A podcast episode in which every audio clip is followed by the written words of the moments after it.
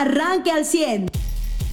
Cuide los pocos que tenga, cuide la chamba, cuide el sueldo. Ya el secretario de Hacienda y Crédito Público eh, en nuestro país les dijo a los diputados de su partido, o por lo menos del partido que representa a su patrón, que el año que entra será el 2021 eh, el año en la historia eh, económica y financiera de nuestro país, el año más difícil y más crítico en tema financiero. Así lo dijo, se van a acabar los guardaditos.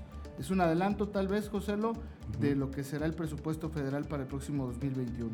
Así es, eh, pues fíjate, los países de Latinoamérica que peor caerán en economía no es invento de la prensa, no es nada, ya están los mismos datos, los datos de eh, pues un Fondo Monetario Internacional son aceptados por instituciones bancarias mexicanas, por instituciones de gobierno mexicanas.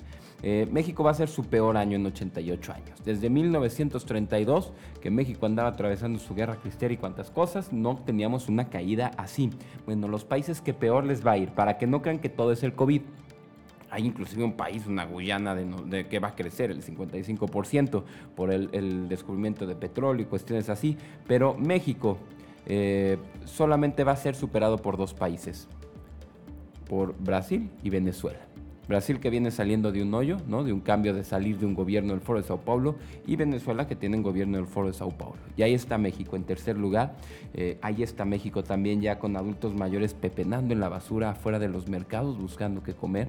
Ahí está ya este país con eh, pues unos decrecimientos y unas pérdidas económicas que eh, la gente ya resiente de manera pues desesperante, de, manera pues alarmante en sus economías familiares y no vemos, eso es lo que preocupa, no es tanto como que esto nos enoje, no es el, enojo lo que, eh, lo que queremos compartir, sino la preocupación porque no vemos que quieran hacer un cambio. Y ya viene el siguiente paquete eh, económico o, de impuestos el día 8 de septiembre. Por eso me llamó mucho la atención la declaración de este hombre Arturo Herrera, el secretario de Hacienda este fin de semana, que va y les dice a los diputados de Morena, el partido en el gobierno federal, pues que el año que entra se acabaron los guardaditos eh, eh, el día de hoy el presidente amanece con la encuesta que publica el Grupo Reforma, en el que eh, pues quien aprueba al presidente alcanza un 56% y quien lo desaprueba en el país es un 41%. Es decir, va a llegar a su segundo informe de gobierno el presidente muy debilitado en, la, caída de aprobación que él tenía y que él sostiene ahora que tienen un spot que llega al 70%. Eh, va a llegar muy debilitado. Y si a eso le sumamos que ya su secretario de Hacienda, su secretario de Hacienda, señor presidente, adelantó que el año que entra no va a haber guardaditos, se acabaron los guardaditos, que va a ser un año de crisis y es año electoral y es el año más importante electoralmente hablando para el proyecto del presidente López Obrador.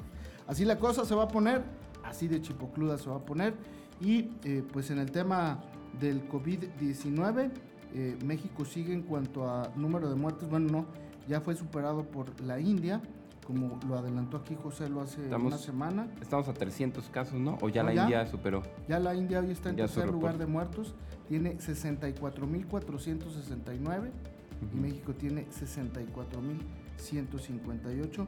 En este, esta medición de la Universidad John Hopkins, eh, México eh, baja al 1, 2, 3, 4, 5, 6, 7, al lugar 8 en cuanto a contagios de COVID-19. Eh, fue superado por Colombia, Sudáfrica, Perú, Rusia, este, por lo menos Perú hasta Perú. Y pues ya he superado el número de muertes por la India, lo que había adelantado aquí José, lo que iba a pasar, pues ya pasó. En el primer lugar siguen los norteamericanos con 183 mil muertes 183.068 muertes y Brasil con 120.828. Dos gobiernos con presidentes populistas. Sí, y fíjate, Estados Unidos está llegando a los 6 millones. Bueno, están a 3 mil casos de los 6 millones. Es decir, en cuanto tengan su, su siguiente reporte, si ellos lo hacen a la una, lo hacen a mediodía, eh, pues van a llegar a los 6 millones ya de, casos, ¿no? Sí, la India... Son el primer lugar en el mundo. Exacto, la India pues tiene mil millones de personas, ¿no? Va, va a superar obviamente hasta Estados Unidos, creo yo. Em, el, tema es, pues, es la población. La India tiene, o sea, la India está a setenta y tantas mil personas, 700 mil personas, perdón, de superar hasta China y ser el país con más población. Se entiende que es el que tiene más casos de COVID. Es más, se duda de que China tenga tan pocos casos de COVID, ¿no? Pero es exacto, como lo señalabas, Carlos, pues el hecho de que otros países crezcan por población no quiere decir que México esté mejorando. México no están bajando sus curvas, fuera de los domingos que siempre se mueren menos en México, pues tenemos los mismos promedios de, muertes y de, contagios. Habrá estados, nosotros lo, vemos aquí en Coahuila, lo vemos en el vecino estado de Nuevo León, cómo suben, bajan ¿no? las cantidades de contagios, pero eh, en, vamos, viendo las gráficas un poquito más extendidas, pues son constantes, ¿no? De crecimiento. Sí, no, no vamos para abajo. ¿eh? Exacto. Y en algunos estados nos empezamos a acercar más al índice de mortalidad. A mí me cuestionaban una nota eh, unas personas en Facebook me decían, es que como dicen que, sol, que el 90 y alrededor del 92, 93% ya están recuperados de los que se han contagiado. Sí, o sea, el, la mortalidad de esta enfermedad es baja. no es tan alta. Lo que pasa es que en, el, a ver, en un mundo donde ya tienes más de 25 millones de contagios, ¿no? Y en, y en estados que han tenido Dime cuándo antes habían tenido los estados que lidiar con eh, de repente 40 mil, 50 mil, 20 mil casos de, una enfermedad infecciosa de golpe. O sea, eso es lo que sí es, nuevo para todo el mundo. El tema, el golpe. En cuatro meses no habían muerto tantas personas en ningún país del mundo. ¿eh? En ningún país del mundo y, obviamente en México tampoco. Claro. Y, y ningún país había muerto tanta gente en tan poco tiempo. Y otra de las víctimas mortales, José la actriz Cecilia Romo, murió a los 74 años de edad este fin de semana. Eh, ella fue de las primeras eh, del mundo del espectáculo en nuestro país que adquirió el coronavirus. Desafortunadamente, después de cuatro meses de, pues, de lucha, perdió la vida Cecilia Romo. Una, una víctima más, justamente. Usted ya está informado.